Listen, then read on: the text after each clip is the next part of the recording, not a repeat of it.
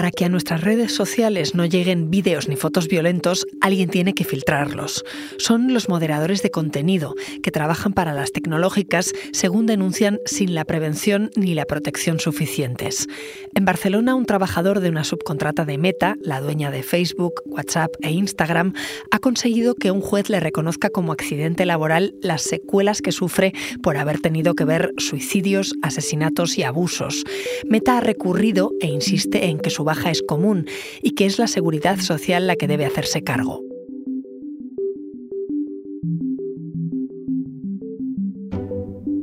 Soy Ana Fuentes. Hoy en el país, moderadores de contenido en redes, protectores desprotegidos.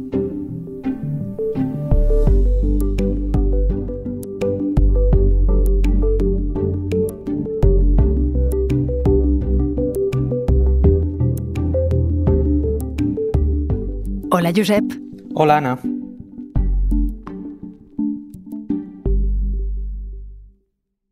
Josep Cata es mi compañero que se encarga de economía en la redacción del País en Barcelona. Allí, en esta ciudad, está una de las subcontratas de Meta, la empresa tecnológica estadounidense que es la dueña de redes sociales como Facebook, Instagram, WhatsApp.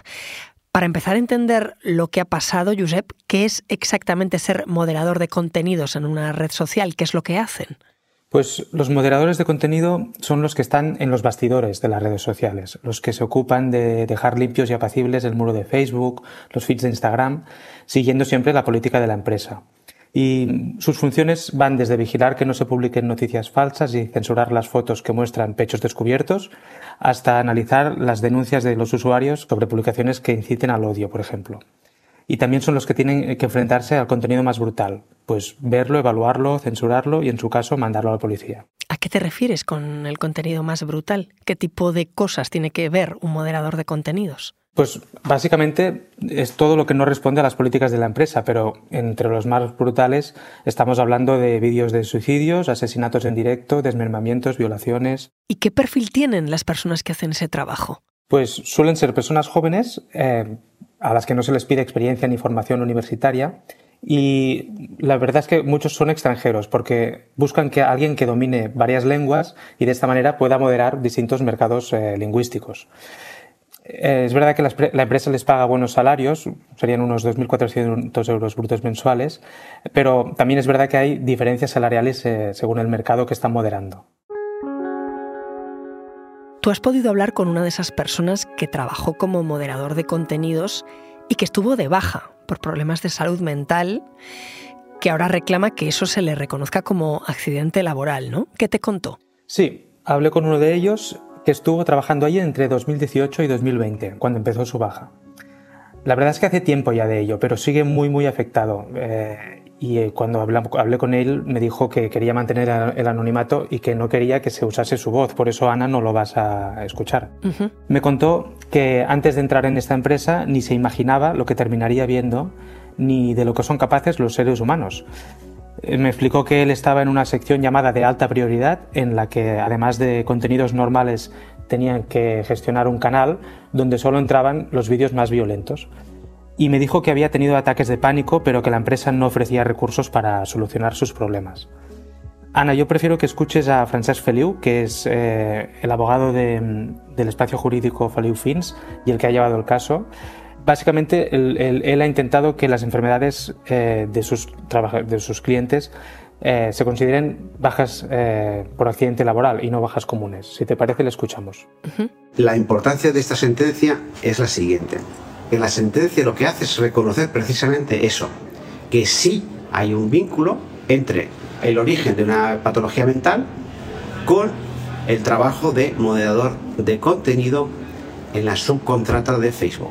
El volumen de visualización impacta directamente en tu salud mental. Para los demás lo que estamos pidiendo es el cambio de contingencias. Todos están con bajas laborales por enfermedad común. Es decir, lo está, está pagando el sistema público de salud. Claro, lo primero que estamos pidiendo es que no sea así, que se reconozca que es accidente laboral. Y luego, lo que estamos haciendo es también denunciando por faltas de medidas de seguridad. Oye, cuéntame más sobre este caso. ¿Qué diferencia hay entre que se considere una baja común o un accidente laboral? ¿Qué le cambia a esa persona? Pues la baja eh, de ese trabajador fue calificada por la mutua como una enfermedad común. Es como si fuese una gripe o cualquier enfermedad que no tiene origen en las funciones del trabajo.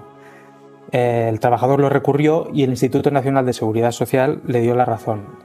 Lo calificó como accidente de trabajo.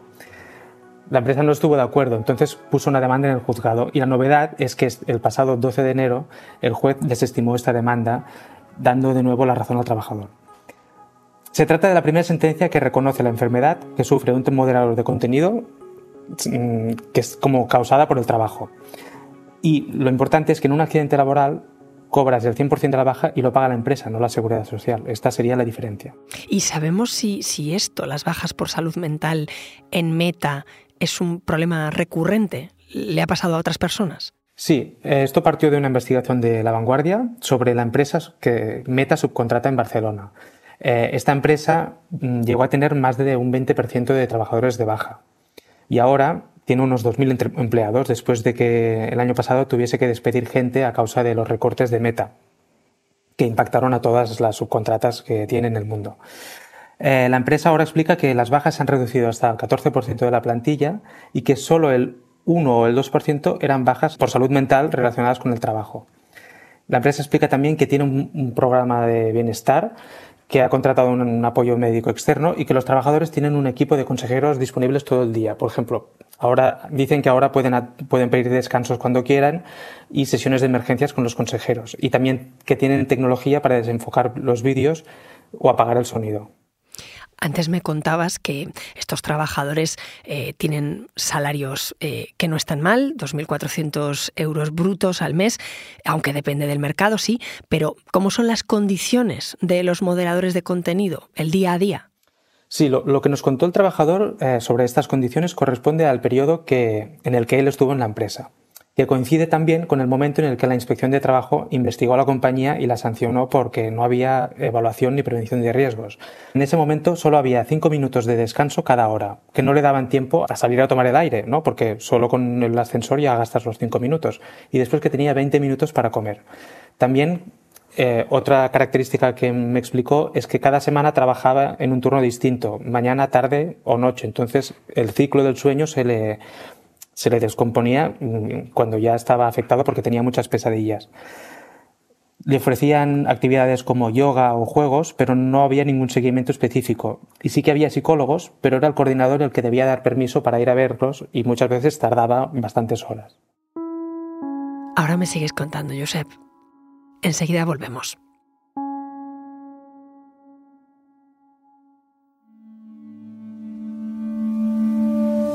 Porque escuchas hoy en el país y siempre tienes ganas de más, recuerda que los sábados y los domingos tienes nuevos episodios gracias a la colaboración de Podimo y El País Audio.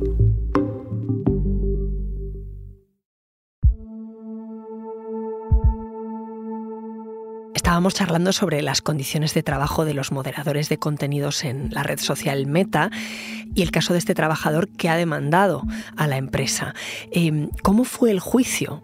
Me imagino que no debió ser fácil si esta persona está tan afectada. Sí, el juicio fue duro, eh, básicamente porque la empresa niega que los problemas de salud mental del trabajador tengan que ver con su puesto de trabajo. Entonces puso toda la carne en el asador, ¿no? Con psiquiatras y, demás. Si quieres, escuchamos al abogado Francesc Feliu, que me contaba cuál ha sido esta estrategia de la empresa en, en este tiempo.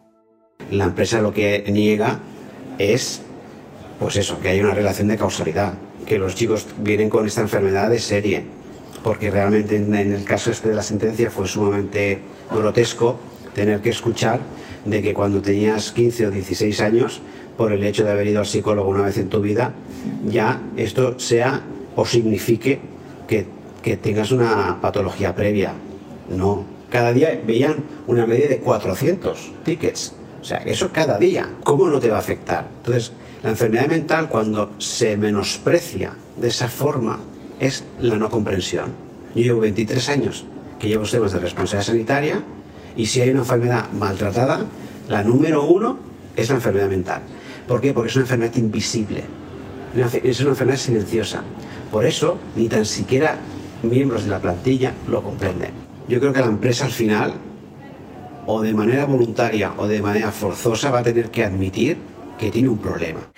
Josep, me hablabas de este contenido a veces ultraviolento al que el trabajador estaba expuesto como moderador.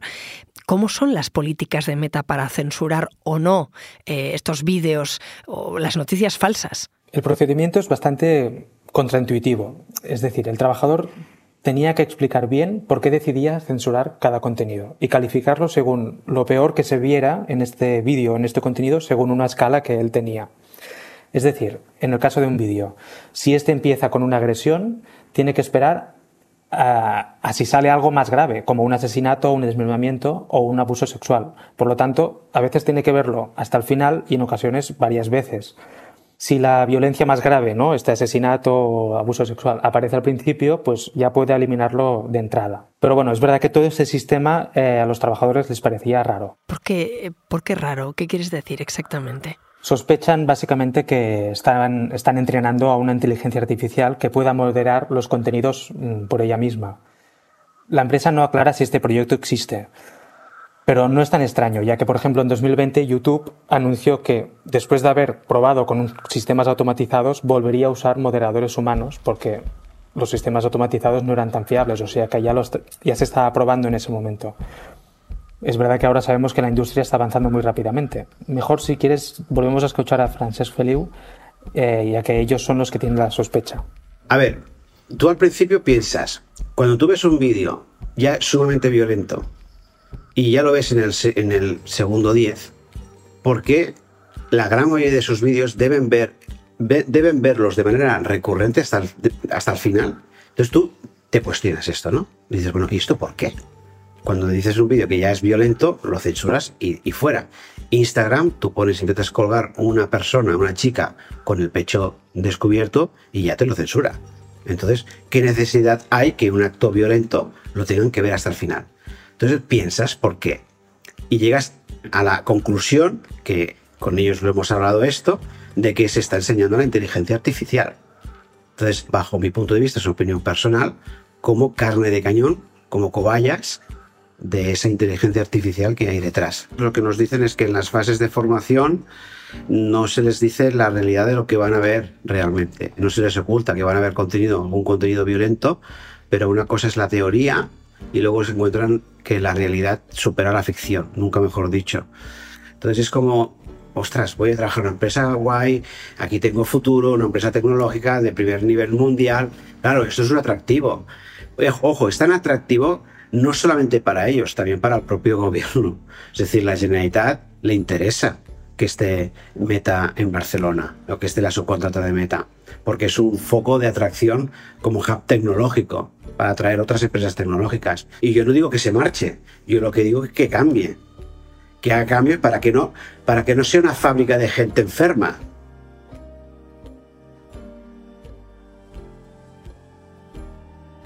Claro, pero hasta que entrenen esas inteligencias artificiales que podrían moderar los contenidos más violentos, hay personas expuestas a ellos. Exacto. De hecho, ellos se definen como carne de cañón. Son los que tienen que ver estos, que ver estos vídeos brutales.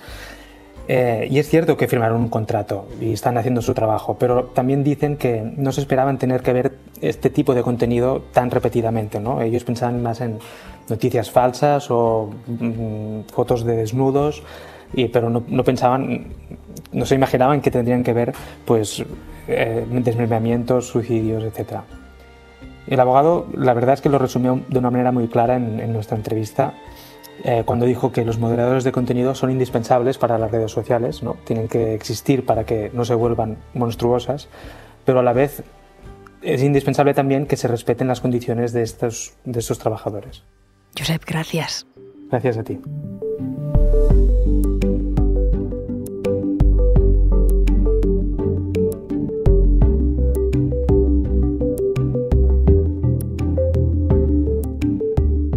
Este episodio lo ha realizado Dani Sousa.